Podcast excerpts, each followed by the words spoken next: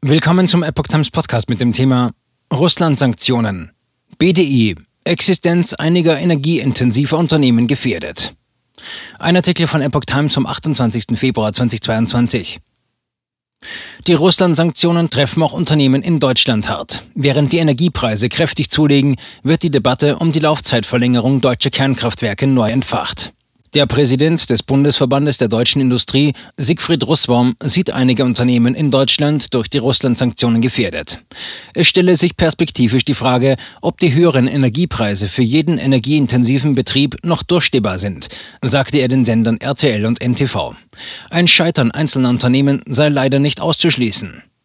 Ein Verzicht auf Gaslieferungen aus Russland sei aktuell kein Thema. Wir müssen uns aber für solche Szenarien vorbereiten, so Russwurm. Deutschland ist ein Energieimportland und wird das auch bleiben. Der Spotmarkt sei teuer.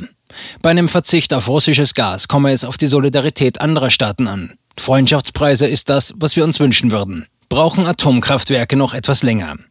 Der Chefberater von Finanzminister Christian Lindner, Lars Feld, hält in dem Zusammenhang längere Laufzeiten der verbleibenden deutschen Atomkraftwerke für ratsam. Viel spricht dafür, dass wir die Atomkraftwerke noch etwas länger brauchen, bis die Erneuerbaren stärker ausgebaut sind, sagt er dem Handelsblatt. Würden die letzten drei Atomkraftwerke abgeschaltet, stünden sie als Option für die Versorgungssicherheit nicht mehr zur Verfügung. Auch beim Kohleausstieg ist laut Feld Zurückhaltung geboten. Ein Ausstieg weit vor 2038 ist wohl kaum machbar. Feld warnte zudem vor steigenden Preisen durch die Ukraine-Krise. Ich rechne 2022 mit einer Inflationsrate von deutlich über 4 Prozent. Der Ukraine-Krieg macht zudem eine Lohnpreisspirale und damit eine größere Inflationsdynamik wahrscheinlicher. Die EZB könne jedoch wegen der Unsicherheiten derzeit kaum handeln. Einen Zinsschritt in diesem Jahr halte ich daher für wenig wahrscheinlich, sagte Feld.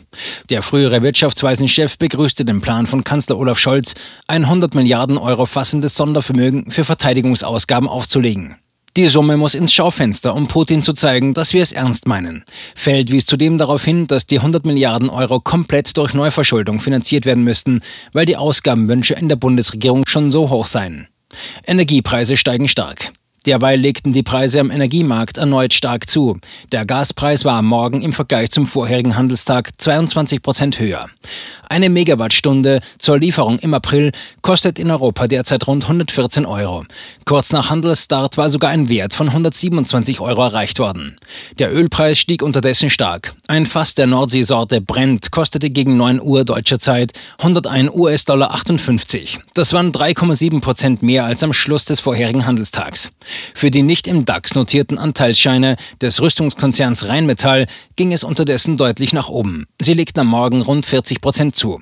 Anleger spekulieren wohl, dass die von Bundeskanzler Olaf Scholz angekündigten Militärmehrausgaben in Milliardenhöhe sich positiv auf das Unternehmen auswirken werden.